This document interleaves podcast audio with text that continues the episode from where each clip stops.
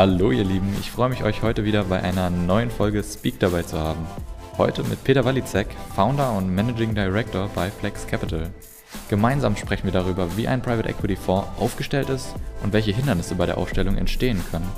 Dabei gibt uns Peter spannende Einblicke in seinem Weg zum Private Equity Fonds Gründer, seine Einschätzung des aktuellen Startup-Marktes und erklärt uns zum Ende hin, warum er ESG-Kriterien bei Unternehmensinvestitionen als essentiell empfindet. Ich hoffe, ihr habt genauso viel Spaß an der Folge wie ich.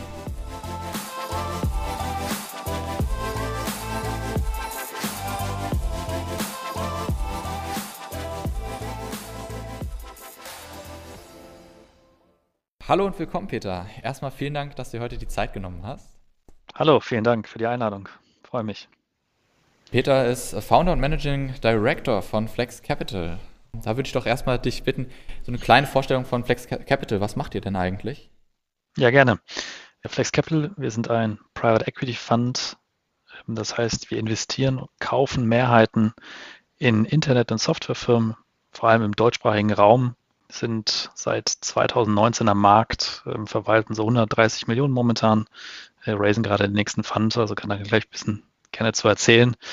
Genau, und äh, sind ein Fund, der von Unternehmern gestartet wird und irgendwo für Unternehmer irgendwo auch.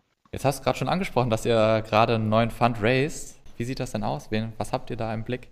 Also wie ein Fund funktioniert, ist ja, du sammelst Commitments ein, also nicht das Geld liegt nicht bei uns auf dem Konto rein, sondern Investoren sagen dir, hey, bis zu einer gewissen Summe gebe ich dir das Commitment, dass du das Geld bei mir abrufen kannst. Und im ersten Fund waren es, wie gesagt, 130 äh, Millionen. Ich glaube, was das Besondere bei uns ist, dass 30 von uns sechs Partnern kommen, also 30 Millionen und 100 ähm, extern. Und äh, beim nächsten Fund äh, ziehen wir so Richtung 300 Millionen Euro, um halt weitere Firmen zu kaufen. Super, wie, wie sieht da das Verhältnis aus? Wird das dann auch so 30, 100 sein? Also von, also dann in dem Fall dann natürlich hochgerechnet. Wir, wir sechs Partner wollen im nächsten Fund 50 Millionen selber investieren und ungefähr 250 von externen Investoren, wobei der Großteil der Investoren gerne sozusagen aus dem letzten Fonds wieder bei uns investiert. Die sind Gott sei Dank einigermaßen happy mit uns und ein paar neue äh, hoffen wir dazu, dazu gewinnen zu können. Spannend. Wie, wie sieht das denn dann aus bei euch? Ist das, sind du und Christoph, führt ihr dann das Unternehmen und der Rest sind dann Partner und besorgen das Geld oder? Nee, unser sozusagen, wie unser Team strukturiert ist, wir haben ein Investment-Team. Das ist vor allem dafür da, die Firmen zu identifizieren, zu finden, zu bewerten, ob sie überhaupt attraktiv für uns sind. Wir haben gewisses, gewisse Suchkriterien. Die müssen in Deutschland sein. Sie müssten profitabel und wachsend sein. Größenordnungsmäßig irgendwo zwischen 5 und 30 Millionen Euro Umsatz, zwischen einer und 5 Millionen EBTA. Das ist so ein bisschen ganz grob und vor allem ganz wichtig, wir machen nur Internet- und Softwarefirmen. Äh, warum? Weil wir selber aus dem Bereich kommen, also vorher Unternehmer waren in dem Bereich und nur Firmen machen, die wir wirklich verstehen. Und das Team kümmert sich darum, diese Firmen zu finden und dann, wenn wir ins Gespräch kommen und irgendwie spannend finden, diesen Prozess eigentlich auch zu begleiten. Ne, wir schauen uns die Firmen tief an, Due Diligence nennt man das. Wir schauen uns äh, den Markt an, die Wettbewerberlandschaft, entwickeln Hypothesen. Was machen wir eigentlich, wenn die Firma uns dann irgendwann auch gehört? Aber auch die rechtlichen Themen, Finanzthemen, Textthemen. Ähm, und das macht das Investment-Team. Und dann gibt es einen zweiten Teil, das ist das Portfolio-Team. Das ist, wenn die Firma dann wirklich bei uns im Portfolio ist, dann sind wir keine Investoren, die viermal im Jahr vorbeischauen, sich die Zahlen abholen, sondern wir arbeiten wirklich eng wöchentlich den, mit den Firmen zusammen, mit, den, mit dem Management, äh, mit den Gründer, Geschäftsführern, wenn sie noch dabei bleiben oder auch Gründern, äh, wenn sie rausgehen, die sind dann im Board, holen wir eigene Manager, Geschäftsführer und mit denen arbeiten wir dann und entwickeln, entwickeln halt die Firmen hoffentlich weiter in ganz, ganz unterschiedlichen Bereichen. Das ist so das zweite Team. Naja, und, und, und Christoph und ich nehmen den, den beiden Aufgaben, wo wir normalerweise fast 100 Prozent unserer Zeit reinstecken, ist in Jahren, wo wir einen Fund raisen, ist natürlich die Aufgabe, auch rauszugehen und Investoren anzusprechen, den zu pitchen, was unsere Vision ist, warum es gerade noch mal noch einen Fund braucht im Software-Space und warum wir gerade die, die richtigen sind. Das heißt, dieses Jahr ist natürlich ein großer Teil meiner eigenen Arbeit auch dieses Fundraising. Ja, dann habt ihr zwei recht große Teams dann noch, die euch jeweils unterstützen. Du hast jetzt auch noch super viele spannende Themen angesprochen, auf die ich auch gern gleich noch zurückkommen werde. Was mich jetzt zuerst nochmal interessieren würde, ist, was macht ihr dann denn konkret dann im Unternehmen? Du hast jetzt gesagt, dass ihr auf verschiedene Arten und Weisen, wenn ihr das Unternehmen oder dann ein Unternehmen ähm, akquiriert, die dir das dann unterstützt. Wie kann man sich das vorstellen? Was macht ihr da genau und warum braucht man euch dann eigentlich auch? Ja, also vielleicht ein bisschen zur, zur Historie. Also Christoph und ich haben auch vor Flex angefangen, am Anfang nur mit reinem privaten Geld in Firmen zu investieren. Also Firmen nicht zu investieren, sondern zu kaufen. Also wir kaufen immer die Mehrheit. Das heißt, wir sind dann die Eigentümer. Und das haben wir gemacht. Und ist je nach Firma, aber oftmals Teamaufbau, bisschen Marketing, Vertrieb, anorganisches Wachstum, also vielleicht Wettbewerber kaufen in andere Märkte, aber auch anorganisch und haben gemerkt, dass diese Themen sich immer sich wiederholen. Ja, und ich würde dieses Überthema nennen Professionalisierung. Das war das eine Thema, was wir gesehen haben. Das andere ist das Thema, dass halt Gründer, Unternehmer, wenn sie gründen, nach ein paar Jahren dann schon oft mal sagen, hey, das ganze Risiko, das ich ja privat habe, steckt in dieser Firma. Ne? Ich habe noch nie Geld, nicht Geld rausgezogen, ich will mir jetzt vielleicht ein Haus kaufen, eine Wohnung kaufen, eine Familien gründen, ähm, was immer auch die Motivation ist. Und wir gesehen haben, dass das ja eine Möglichkeit wäre, denen zu helfen, sagen, hey komm, wir kaufen dir Firma ab und du hast jetzt die Freiheit dabei zu bleiben oder ihr bist auch eben frei und sagst, ich muss jetzt hier sozusagen nicht jeden Euro mir überlegen, ob ich den in meine eigene Tasche wirtschafte oder in die Firma stecke, sondern ich habe jetzt die unternehmerische Freiheit auch nochmal Gas zu geben. So und sagen, das ist die Ausgangssituation. Und da gibt es im Portfolio zwei unterschiedliche Arten von Firmen. Ähm, ich glaube, die einen sind, ich, ich würde sagen, ein bisschen sagen, die jungen Wilden bei uns im Portfolio, eher Ecodito oder die Marbis-Gruppe, wo Unternehmer krass gewachsen sind, was aufgebaut haben und so die Strukturen nicht wirklich nachgezogen haben. Also gesagt haben, hey, und am Ende merken wir, also als Gründer, äh, sind eigentlich das Bottleneck. Ne? Unsere tägliche To-Do-List wird immer länger und wir ersaufen irgendwo in den Aufgaben und da ist es unsere Aufgabe, eben eine Struktur einzuziehen, zu sagen, hey, lass uns doch mal drüber nachdenken, was ist eigentlich euer Dream Team? Wen müssten wir eigentlich holen? Ja, ähm, ein CTO, ein CMO, ein CPO, wer es auch immer ist, der euch einfach Arbeit abnimmt, der euch einfach auch weiterbringt.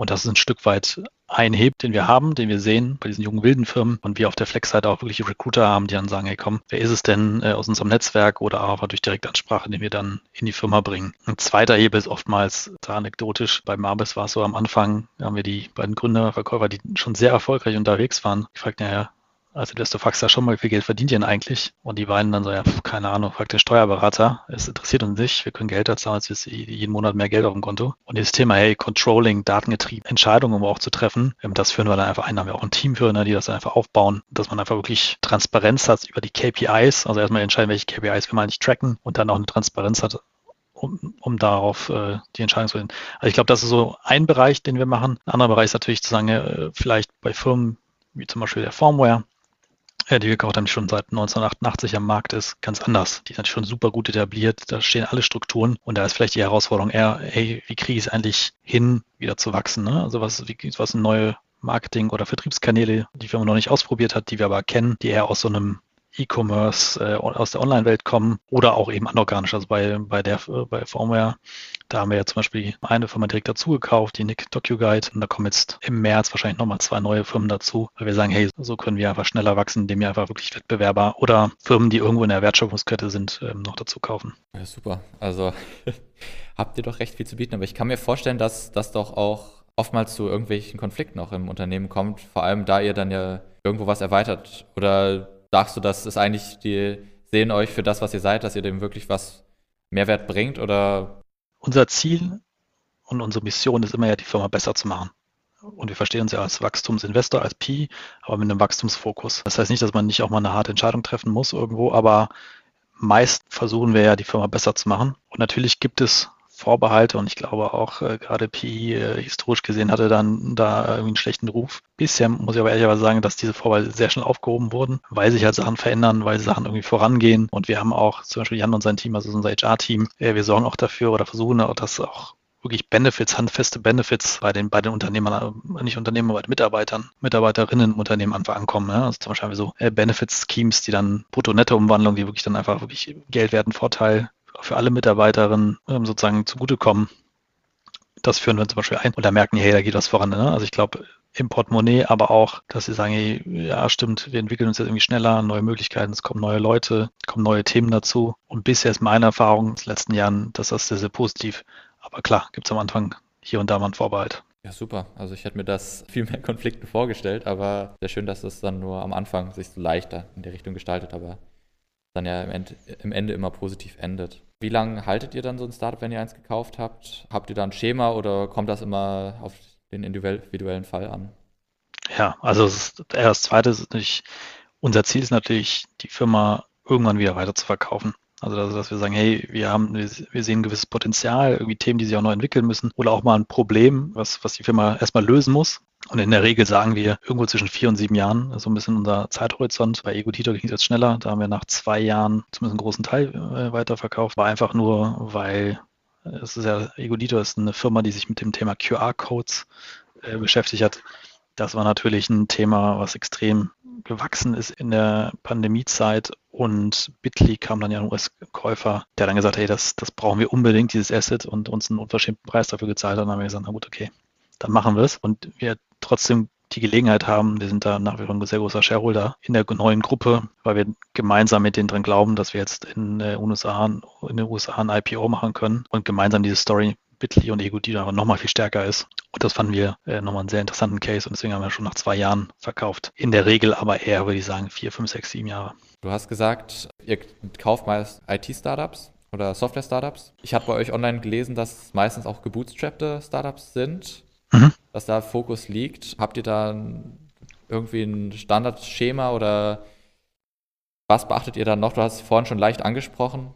Genau, also ich glaube, wir haben so formalistische Investmentkriterien und ich, und ich glaube, wachsend und profitabel ist also wichtig. Und ich glaube, das ist auch eine, eine ganz wichtige Differenziator zu, zu vielleicht der VC-Welt, wo man sagt, okay, da muss man erstmal viel noch in die Firma investieren. Wir suchen nach funktionierenden Geschäftsmodellen, die wir besser machen können. Weil ich persönlich davon überzeugt bin, dass es A, es ist einfacher, glaube ich, B, auch nachhaltiger. Ja, also ich glaube, in unserer Welt sollte jedes Investment funktionieren. Und äh, ich glaube, in der VC-Welt ist es ja eher so, dass man sagt, okay, 10 bis 30 Prozent des Portfolios überlebt und macht den Fonds, also wirtschaftliche Gewinne und der Rest, naja, ist halt Natur der Sache, dass die Firmen äh, es nicht schaffen. Das ist bei uns ein bisschen anders.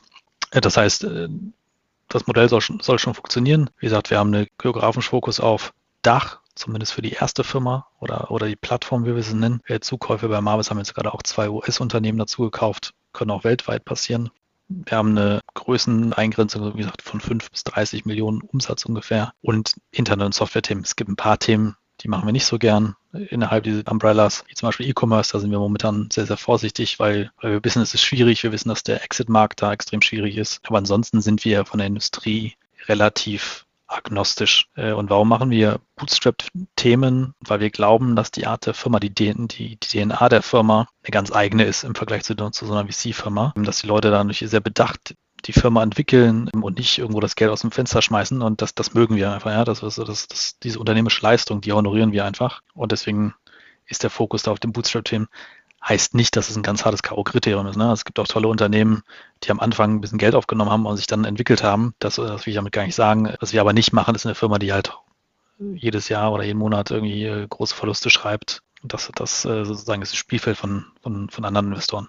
Ja, spannend. Jetzt hast du es gerade auch schon VC und äh, PE genannt. Würdest du die beiden nochmal erklären wollen, was da genau der Unterschied ist? Genau, also Venture Capital investiert normalerweise in junge Firmen, die ja gerade noch in der Entwicklung sind, ja, die, die gerade im Aufbau sind, ähm, die Geschäftsmodell vielleicht noch suchen und gefunden haben, aber wo man eben vor allem investiert äh, in das Wachstum. Ja, und, und das Geld, was normalerweise da investiert wird, fließt auch in die Firma und die Firma verwendet es, um eben das Geschäft weiterzuentwickeln. Und das VC-Fund-Modell ja, als Investor ist tatsächlich eben möglichst breit zu investieren äh, in 30, 40, 50, 100 Firmen, je nach, je nach, je nach Fundgröße und die und, im, und die Gewinner immer weiter zu, zu finanzieren. Ja? Und dann relativ auch hart zu sagen, naja, die Firmen, die es halt eben nicht schaffen, diesen Wachstumsanspruch, äh, den man, den man da hat, und dann Wachstum ist da wirklich da die Droge, ähm, die schneidet man auch irgendwo ab. Und ich glaube, und das ist ein Modell, das funktioniert, sehr, sehr erfolgreiche Beispiele, ist natürlich irgendwo auch ein, auch ein, ja, ein hartes Modell, aber es funktioniert über Masse. Bei uns ähm, ist es ein bisschen anders und vielleicht noch ganz wichtig, typischerweise VC kauft nur eine Minderheit ja, und ist dadurch hat weniger Steuerungsmöglichkeiten. Wie als ein PI ist, ein, äh, ist der Unterschied, dass man eigentlich Mehrheiten kauft, eigentlich immer, dass man also eine, Kontroll eine kontrollierende Mehrheit hat und dadurch natürlich viel mehr Steuerungsmöglichkeiten und auch viel mehr Einfluss auf die einzelne Firma haben kann und auch wahrscheinlich ein Stück weit auch nimmt äh, in, in der Entwicklung. Und sozusagen innerhalb des PI-Felds gibt es dann eben diese Unterarten und wir sind jemand, der sich eben auf profitabel wachsende Firmen äh, spezialisiert. Es gibt aber auch Restrukturierungs-PIs, die natürlich dann eher äh, Fälle nehmen, die, die eben nicht wachsen und nicht mehr profitabel sind und die dann dahin dreht. Ne? Aber da, das sind ähm, unterschiedliche Ansätze. Aber ganz grob sind das die beiden Unterschiede. Ja, danke. Habe ich auch noch mal was dazu gelernt. Ja, ähm, jetzt kommen wir wieder noch auf ein anderes Thema, das ich sehr spannend fand. Ähm, du hast ja gesagt, ihr habt in eurem äh, momentanen vor seid ihr bei 130 Millionen. Ähm, natürlich wollt ihr jetzt auch noch einen zweiten aufziehen. Für wie, für wie viel reicht das denn so? 130 Millionen? Wie kann man sich das vorstellen? Oder kann man das gar nicht so verallgemeinern? Also wir ähm, aus dem ersten Fonds werden wir so fünf oder sechs Plattformen Themenbereiche machen. Weil momentan haben wir äh, vier, äh, vier Themenbereiche äh, Bereich gemacht und du kannst ja, kannst ja die, die 130 oder 120 um einfach zu rechnen, einfach durch sechs teilen und dann weißt du, wie viel Equity, also ähm, wir pro Plattform zur Verfügung haben. Ähm, das heißt nicht pro Firma im Schnitt. Das, das, das passen ja aber so ganz grob, äh, kannst du dir das vorstellen. Und äh, was im PI vielleicht auch nochmal anders ist, ähm, was ein wichtiger Hebel ist, dadurch, dass die Firmen ja profitabel sind, wachsen sind äh, und man die Mehrheit hat, finanziert man diese Käufe auch oftmals durch, durch äh, sozusagen mit Hilfe von Fremdkapitalgebern, also Banken oder Debtfonds. Und die erhöhen dann Volumen nochmal. Ja? Und im, im Schnitt, äh, wenn wir ein Investment machen, um mit runden Zahlen zu sagen, würde ich sagen, das ist die Hälfte, äh, also 20 Millionen kommen ähm, Equity rein und 20 Millionen Debt. Das heißt, das tatsächlich Finanzierungsvolumen sind so 40, 50 Millionen pro Deal ja, oder pro Plattform, die wir, die wir dann haben. Genau. Und das ist so, ähm, äh, so, so die ökonomischen Grundwerte. Das heißt, wir, in diesem Fonds machen wir so fünf bis sechs Plattformen. Im nächsten Fonds ähm, wollen wir in derselben Größenklasse bleiben, äh, allerdings, also genau dieselbe Strategie folgen, allerdings eher so neun bis elf Plattformen machen. Daher der größere Fonds. Okay. Wollt ihr da auch bei dem gleichen Fremdkapitalverhältnis bleiben oder? Ja, also das sozusagen, ähm, wir machen das, was Sinn macht. Ja, ich glaube, es gibt Firmen, die sind ähm, sozusagen, wie Fremdkapital du aufnehmen kannst bei so einer Finanzierung, hängt natürlich ganz stark von der Profitabilität der Firma ab. Und es gibt Firmen, die sind sehr profitabel. Äh, das ist vielleicht nochmal noch, noch sogar noch, noch verzerrter, weil du einfach weil die Banken ja auch einfach mehr geben, ja, weil die wissen, okay, die Firma ist ja profitabel, die können auch mehr zurückzahlen irgendwo. Also, da ist die Logik ja recht, recht simpel. Und es gibt Themen, wo wir sagen, hey, die könnten zwar, aber machen wir es nicht, weil wir das Fremdkapital vielleicht für was anderes benutzen wollen. Ne? Also äh, für, für irgendwie, wir wissen schon, wir wollen nochmal zwei weitere Firmen dazu kaufen, also nutzen wir das äh, zu einem späteren Zeitpunkt aus. Das heißt, ähm, damit kannst du halt spielen mit diesem, mit diesem, mit diesem Hebel. Aber es ist natürlich äh, auf deine Eigenkapitalrendite, ja, wir sind ja sozusagen unter BWLern, äh, ist es natürlich sehr attraktiv, ähm, Debt aufzunehmen. Ja, aber, aber cool. Cool auch mal zu wissen, wie da, wie da das Verhältnis ist. Habe ich, noch nie mit, aber ich, dass man da auch noch einen kleinen Hebel mit hat. Ja, jetzt würde ich ganz gerne mal ein bisschen persönlicher äh, gehen. Äh, ja, dein Weg war ja vorgezeichnet, so ein bisschen von, äh, du hast ja selbst was gegründet, warst an der Strategieberatung und bist dann später äh, zu Flex Capital gegangen oder hast Flex Capital gegründet. War der Weg so ein bisschen vorgezeichnet? War das geplant oder bist du da reingefallen oder wie, wie hat sich das entwickelt? Wie? Ja, also ich bin, ich glaube, das ist so ein bisschen äh, Zufall, Glück und Stolpern und dann irgendwann ergeben sich dann ja auch Patterns und dann, dann verfolgst du es. Also meine eigene Geschichte fängt irgendwie schon relativ früh an. Ich habe mit 18, 19 meine erste Firma gegründet. Da, da, da wird was, also wir haben ja auch Technologie benutzt und zwar eine Plattform, wo man SMS verschicken konnte, als SMS noch richtig was gekostet hat. Das war so ein werbefinanziertes Modell. Und da konnte man sich äh, kostenlos simsen auf der Website, aber man konnte sich auch Guthaben ersimsen und äh, die Plattform fand ich schon irgendwie ganz lustig, aber was ich als 18-Jähriger natürlich noch viel spannender fand, war dieses Guthaben zu nehmen und dann äh, äh, damit Flirtpartys im norddeutschen Raum äh, zu organisieren, ja, wo man dann über Leinwand flirten konnte. Äh, und das habe ich zwei Jahre gemacht, so zu Abi-Zeiten, zu einem Zivi. Und irgendwann habe ich gemerkt, hey, äh, das ist lustig, habe das sozusagen dann die, die Firma verkauft oder das, was äh, die Assets verkauft, dann an, an eine Agentur oder die Agentur, die, die da parallel mit entstanden ist. Und habe gedacht, ja komm, jetzt lernst du mal BWL, ne? Und, und äh, wie man Firmen richtig aufbaut, bin an die Uni nach Mannheim. Und äh, so gerne ich die Stadt mag und, und, und ich glaube auch das Studium ist super, aber ich habe schon schnell realisiert, und es gab genau eine Vorlesung Logistik, das weiß ich noch, da habe ich so einen Johnson-Algorithmus rechnen müssen und gedacht, hey, also so richtig, ob ich das wirklich, wirklich brauchen werde, ich glaube es nicht, ja. Und bin dann äh, nach Berlin zu Absolventa äh, und da habe ich Christoph kennengelernt, das äh, mein, mein jetzigen Partner auch. Und habe diese Internet-Startup-Szene kennengelernt und war total fasziniert, fand es total cool. Ähm, es war nämlich praktisch, es ging schnell voran und habe mich total äh, wohlgefühlt. Bei Absolventa war der Zug leider abgefahren, da waren die Anteile verteilt und dann habe ich ein eigenes E-Commerce-Startup gemacht, äh, mit dem Christoph zusammen dann auch noch ein, ähm, ein kleines Beratungshaus, wo wir für PI-Häuser, für Beratung ähm, Due Diligence gemacht haben. Und das war so meine erste Berührung, also Unternehmertum, Tech und dann hier mit, mit PI. und beide Firmen aufgebaut, äh, beide verkauft. Und äh, dann sind meine Eltern wichtig gewesen. Ich meine, der Junge, du hast jetzt Abi, das ist gut. Aber vielleicht wäre es ja, äh, vielleicht wäre es ja sinnvoll, doch noch einen Abschluss zu machen. Dann habe ich noch einen Master gemacht, ähm, der dann sehr praxisnah war, auch an HEC. Ähm, und dann hatte ich jetzt nicht die nächste äh, Idee, äh, wieder durch Zufall äh, bei McKinsey gelandet, Strategieberatung.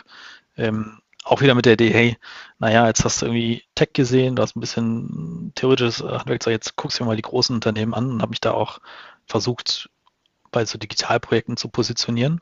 Ähm, und aus der Welt kam ich auch, deswegen habe ich auch einige gemacht. Und da habe ich auch viel gelernt, ne? also sozusagen also Prozesse, Optimierung, ähm, auch Kommunikation über, über, über, sozusagen, das ist ja eins, was, was Berater da ähm, im Beraterumfeld mitgegeben wird.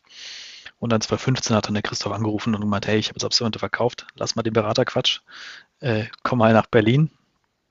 Ähm, und das war dann, ich habe hier eine Firma, ähm, lass die mal kaufen ähm, und, und die entwickeln und, und so, so, so ging es eigentlich los.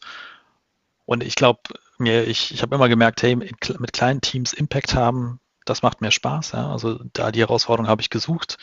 Und ich habe dann irgendwann gemerkt, so sozusagen dieses Umfeld Tech und, und diese Deal-Themen, ja, und auch diese mich äh, sozusagen, ja, äh, diese Adrenalin, das ist irgendwie auch, ne, findest eine Firma, kannst du ja kaufen, kannst du weiterentwickeln, kannst du wieder verkaufen, dass mir das Spaß gemacht hat. Ähm, und so bin ich nach und nach äh, äh, sozusagen immer mehr in diese, in diese Richtung Investor mich entwickelt.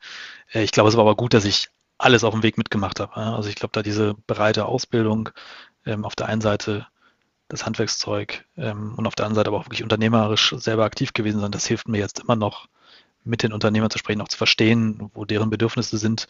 Und manchmal ja, müssen wir auch selber in die Bütt springen ähm, äh, und da auch durchaus ja, den Unternehmern helfen, die Firma weiterzuentwickeln. Ja, schön, da hast du ja äh, einen ungeplanten, aber perfekten Weg zu, zum jetzigen Zeitpunkt gefunden. Und auch motivierend. Dann bin ich auch äh, froh, dass ich auch noch selbst studiere und nicht einfach nur gegründet habe. ja, ich glaube, ich glaube, das, das Video, das hört sich eigentlich verstanden, aber du musst halt äh, das machen, was ja Bock macht und Laune macht. Ne? Und ich glaube, da immer hinterher zu gehen und auch natürlich auch die Möglichkeiten zu suchen. Ne? Ähm, und natürlich, also äh, ich habe gestern gerade nochmal eine Studie gesehen, äh, nur 6% der Fonds, die geraced werden wollen, schaffen es. Äh, hätte ich das vorher gewusst, hätte mir das vorher gesagt, hätte ich es wahrscheinlich niemals gemacht. Ja? Also ich glaube aber, dieses naiv blauäugige, ne, auch mit 18 mal, ne, einfach mal zu gründen, ich glaube, das ist wichtig. Ja? Und da, da einfach mal hinterher zu gehen und äh, das mal was auch am, wo Spaß war. Ne? Und wenn es Podcasts sind, dann musst du das halt machen. Ja. Ach, ja, nicht schön. Das ist eine schöne Aussage. Das finde ich, finde ich gut. Wie, wie schwer ist es denn, so ein Vorzug? Also du hast ja jetzt natürlich die Erfahrung, wie, wie Wer ist das? Oder bist du da durch äh, Kontakte schon reingekommen? Hattest da ein bisschen Vitamin B oder war das echt einfach? Also im Nachhinein sagst du ja, so schwer war es halt nicht. Ich glaube, die Wahrscheinlichkeit war ja nicht besonders hoch und ähm, klar am Anfang, ich glaube, der Anfang war halt der schwerste, ne? Also bis, bis wir so, äh, so die ersten gefunden haben, die, die signifikant gesagt haben, hey, pass auf, ich glaube, die Jungs, die können es, äh, wir investieren da Geld. Ja, also und bei uns war das ein großer Schweizer Investor, der dann irgendwann gesagt hat, ja, ich glaube an euch. Ähm, man nennt das dann Anker-Investor, äh, der dann gesagt hat, hey, ich glaube an euch. Ähm, und dass wir den dann drin hatten, dann ging es relativ einfach. Ja? Dann kamen auch die nächsten, weil das ein, das ist ein Fund of Fund. Das heißt, der investiert per Definition, der investiert nur in Fonds. Ähm, der hat ein, äh, eine sehr lange Anbahnungsphase, wo die uns wirklich auf Herz und Nieren geprüft haben. Ne? Alles, was wir vorhaben, was wir in der Vergangenheit gemacht haben, äh, in, äh, in, Inter in tiefen Interviews ähm, gegrillt haben. Äh, aber als der dann den Daumen gehoben hat, das war dann so ein Signaling äh, für, für andere Investoren. Und dann ging es von da aus einfacher. Das zweite Element, was, glaube ich, schwierig war in dieser Anfangsphase, war, naja, die Investoren, die nicht investieren wollen, die wollen ja sehen, dass du, die nennen es ja Pipeline, ne? also dass du Deals hast, ja, dass du Firmen hast, die du, wenn du das Geld hast, kaufen könntest. Und jetzt bist du auf der anderen Seite mit den Unternehmern äh, im Kontakt und jetzt sagst du denen, naja, ich, äh, ich würde gerne bei dir investieren, gib mir doch mal deine Zahlen, gib noch, ne? aber du hast den vorher noch gar nicht. Ja? Also, und ich glaube, dieses, diese, diesen paar Monate, wo, wo es dieses zeitlichen Unterschied gab zwischen, naja, wir müssen so tun und den Investoren ja schon die Firmen zeigen und denen eigentlich quasi sagen, dass, dass die morgen äh, unterschriftsreif sind und den Unternehmern genau dasselbe. Aber in Wahrheit war da ja noch eine gewisse Unsicherheit drin. Das war halt, äh, äh glaube ich, der spannende, der spannende Moment äh, bei dem Fonds, äh, bei dem ersten Fonds. bei den Mixen hast du das nicht mehr, ne? aber ich glaube, das war äh, ja eine, eine, spannende, aufwendige Zeit. Und vor allem haben wir das ja dann äh, zu zweit äh, mit irgendwie ein, zwei Praktis gemacht. Ne? Also ich glaube, dann ähm, hatten wir einige Bälle in der Luft. Ähm, äh, aber so ist es, glaube ich, bei jeder Gründung. Ne? Auch abgedroschener Spruch, aber fake it till you make it. Ja? Also so ist es dann halt. Aber schön, dass es dann im Endeffekt geklappt hat. Habt ihr alles richtig gemacht irgendwo. Aber stelle ich mir das wie eine sehr stressige Zeit vor. Ja, aber, aber auch Laune. Ne? Also ich glaube, für, für mich irgendwie als Unternehmer, ähm, ich glaube, diese Phase, wo du merkst, du hast eine Idee und dann hebt die so langsam ab ne? und es kommt dann so rollen und, und, und es fängt an zu funktionieren, das ist im Unternehmertum schon mit die coolste Phase. Ja? Und jetzt sind wir in so einer, wir kommen jetzt in so eine Gleitphase, die ist auch sehr cool, ja? wo du merkst, hey, es passieren positive, gute Dinge äh, und du musst dir nicht jeden Tag Sorgen machen, dass es nicht mehr funktioniert, sondern da ist eine gewisse Stabilität dahinter, das ist auch cool. Aber diese Startphase, die macht auch richtig Laune. Ja? Es ist, man merkt richtig, dass, du, dass dir das richtig Spaß macht. Also, so ist es, ja. Sehr schön. Ach, super. Okay, jetzt zuletzt, ich habe nochmal äh, eine Frage. Ich, ich kriege die ganze Zeit, also höre mir natürlich auch diverse Sachen über Startups an und man hört immer, dass der Markt momentan, also, dass man so eine Art Unicorn-Blase im Markt hat. Wie siehst du das? Siehst du das auch so, dass einfach zu viel Geld reinfließt oder denkst du, das ist gerechtfertigt oder kann man das nicht so allgemein sagen? Du bist da, glaube ich, viel tiefer drin als ich, du bist da der Experte. Ja, also ob ich Experte bin, äh, weiß ich nicht. Ich, ich, also diese Unicorn-Blase oder so, die kommt ja auch wieder eher aus dieser VC-Welt. Und ähm, ich glaube auch durch historisch ja, die letzten paar Jahre, durch die niedrigen Zinsen mussten sich halt viele äh, Leute überlegen, wo sie ihr Geld investieren. Und äh, auch durch die technischen Fortschritte ist es einfach einfacher geworden, in Fonds, in Startups zu investieren. Ja, es gibt ja diverse Plattformen. Und ich glaube, das waren so zwei Effekte, also wenig andere Investitionsmöglichkeiten. Es wurde immer einfacher, äh, die immer mehr Geld in diesen Markt äh, gepumpt haben. Und ja, da, wo, wenn so ein Geldüberschuss da ist, da, da sagen ja die Leute nicht nein. Ja. Ähm, und so haben sich die Bewertungen in eine, in eine ja, in astronomische Höhen teilweise auch bewegt. Ich bin mal gespannt. Ja. Also ich glaube, es gibt, es gibt, es gibt Firmen und Geschäftsfelder, da ist es gerechtfertigt. Die werden auch diesen Erwartungen, ja, dieser, der dieser Preis ausdrückt, irgendwie gerecht. Ich glaube aber auch, dass es tatsächlich ein paar Firmen gibt, ähm, äh, die dem nicht gerecht werden ja, und die dann, äh, die dann irgendwie Downrounds machen müssen oder eben auch scheitern werden und auch einige Leute ihr, ihr Geld verlieren werden. Ist es eine Blase? Weiß ich nicht. Ja. Und ich, äh, und ich glaube, die Antwort hätte jetzt vor zwei, drei Wochen äh, nochmal, wäre nochmal anders, als jetzt aktuell mit der geopolitischen Lage ist. Man hat es ja jetzt ein bisschen an den Märkten gesehen, dass die, besonders die Tech-Märkte ja stark an Wert verloren haben.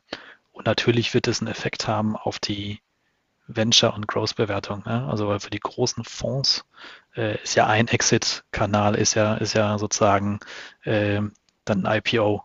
Ja? Und wenn da die Preise geringer äh, sind oder das Fenster irgendwie zu ist, naja, dann ist der Exit-Kanal zu. Das heißt, das muss ja irgendwo in deiner Bewertung auch äh, reflektieren, die du in den Runden davor äh, bereit bist zu zahlen. So. Und, und, wenn man sich das ja auch anschaut, äh, sagen die Runde und der IPO-Preis, die äh, weiterhin, die, die gleichen sich ja immer an. Das heißt, ne, wenn jetzt die IPO-Werte, die gezahlt werden oder erreicht werden können, deutlich runtergehen, dann muss, muss sich das auch in der Bewertung widerspiegeln. Das heißt, ja, ich glaube, da sind die, deswegen bin ich froh, dass ich nicht im Venture oder im Growth-Geschäft äh, bin, da sind die, die Werte unter Druck.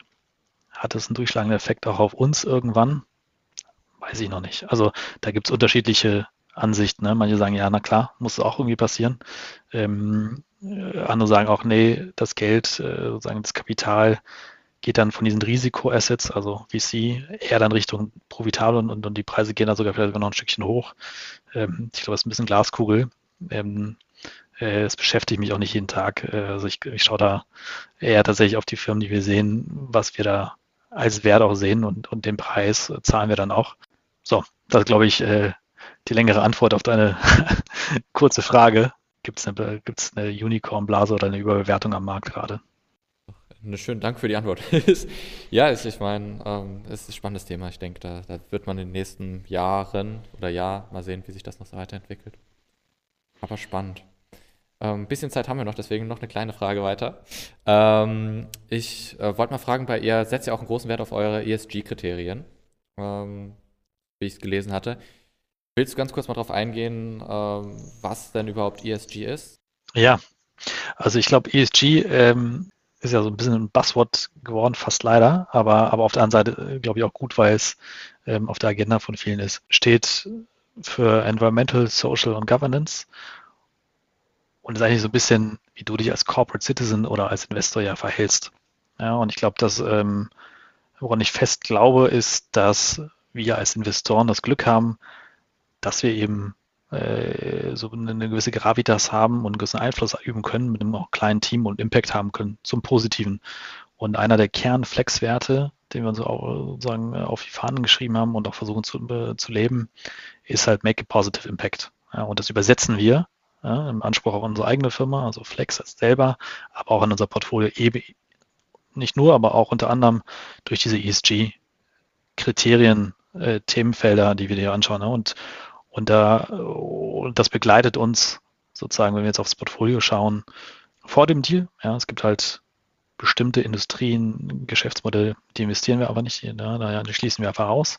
Ähm, und es gibt halt eben in diesen drei Bereichen ein der Due Diligence auch, die wir uns vorher anschauen. Ne? Was ist deren ökologischer Impact? Wie divers ist das Team? Achten die ja auf bestimmte Kriterien? Geben die ja, ne? also so, so, banale Sachen wie auch, halten die alle Steuer- und äh, Steuerregeln ein, geben den Jahresabschluss pünktlich ab, solche Themen. Da haben wir, da haben wir einfach einen Due Diligence-Katalog, den wir vor dem Deal durchgehen und bisher war es also, dass dann noch nichts aufgetaucht ist, was halt ein Dealbreaker war. Aber es gibt also vielleicht anders, es gab schon mal Firmen, in die wir nicht wissen, weil wir gesagt haben, hey, wir haben mit dem Geschäftsmodell oder mit der Industrie äh, ein, ein, ein Problem oder die, der Kundenindustrie von denen ein Problem, deswegen haben wir das. Ähm, aber wenn Firmen schon mal sozusagen diese Exclu Exclusion List durchlaufen haben, hatten wir noch nie Themen, wo wir gesagt haben, hey, deswegen investieren wir nicht. Ja, ähm, wir hatten aber schon, oder wir haben schon Themen, wo wir sagen, hey, naja, da müssen wir uns aber irgendwie auf jeden Fall besser werden. Ne? Also relativ einfach äh, ist es immer bei den, bei den Environmental-Themen, ne? weil da kannst du CO2-Fußabdruck messen, da kannst du irgendwie überlegen, ey, wie, wie geht ihr mit dem Thema Müll um, wie geht ihr mit dem Thema Strom irgendwo auch um. Zum Beispiel in dem Hosting-Geschäft hatte ich ja in unserem Vorgespräch erwähnt, äh, da Strom natürlich ein Thema, ja, und Strom, äh, und, und deswegen sagen wir, hey, lass uns lieber neuere Prozessoren, äh, umweltfreundliche Prozessoren einsetzen. Ne? Also da gibt es schon, die kosten dann auch mehr, aber das Investment machen wir dann auch. Und dann, äh, und dann sozusagen, wenn wir investiert haben, dass wir die Findings, die wir davor gesehen haben, natürlich die irgendwie angehen, wenn es da irgendwie Handlungsbedarf gibt, aber auch in sehr regelmäßigen Abständen ähm, quasi messen an, anhand dieser Kriterien, wo stehen die, wie entwickeln die sich weiter, wir definieren Maßnahmen, wo wir glauben, hey, da, da gibt es Entwicklungspotenzial und haben eigentlich das Ziel, dass aus unserem Scoring quasi jede Firma jedes Jahr äh, besser wird. Und dieses Scoring nutzen wir nicht nur intern, sondern das kommunizieren wir auch an unsere Investoren. Äh, das heißt, die, die sehen das auch und sind da sehr transparent. Ähm, und äh, zum Beispiel, worauf wir achten, ähm, wie wir es messen, kommunizieren wir auch transparent auf unserer Website zum Beispiel. Das ist super. Also ich finde, das ist auch ein gutes Thema, das ähm, ja zum Glück auch immer mehr Beachtung schenkt. Ja, genau. Und ich glaube, äh, wir als Investoren oder sozusagen Klasse oder Gemeinschaft, die hat da einfach einen Impact. Und äh, ich glaube, diesen Hebel zu nutzen, finde ich, finde ich persönlich aber extrem wichtig und richtig. Super. Kann ich nur zustimmen. ähm, ja, das war es dann auch schon. Ähm, vielen, vielen Dank, dass du dir die Zeit genommen hast. Ähm, echt ein super cooles Gespräch, habe ziemlich viel gelernt und finde die Branche noch viel interessanter. Jetzt, wo ich mal ein paar bessere, tiefere Einblicke bekommen habe. Klasse, vielen Dank, hat äh, extrem Spaß gemacht und einen schönen Abend wünsche ich dir.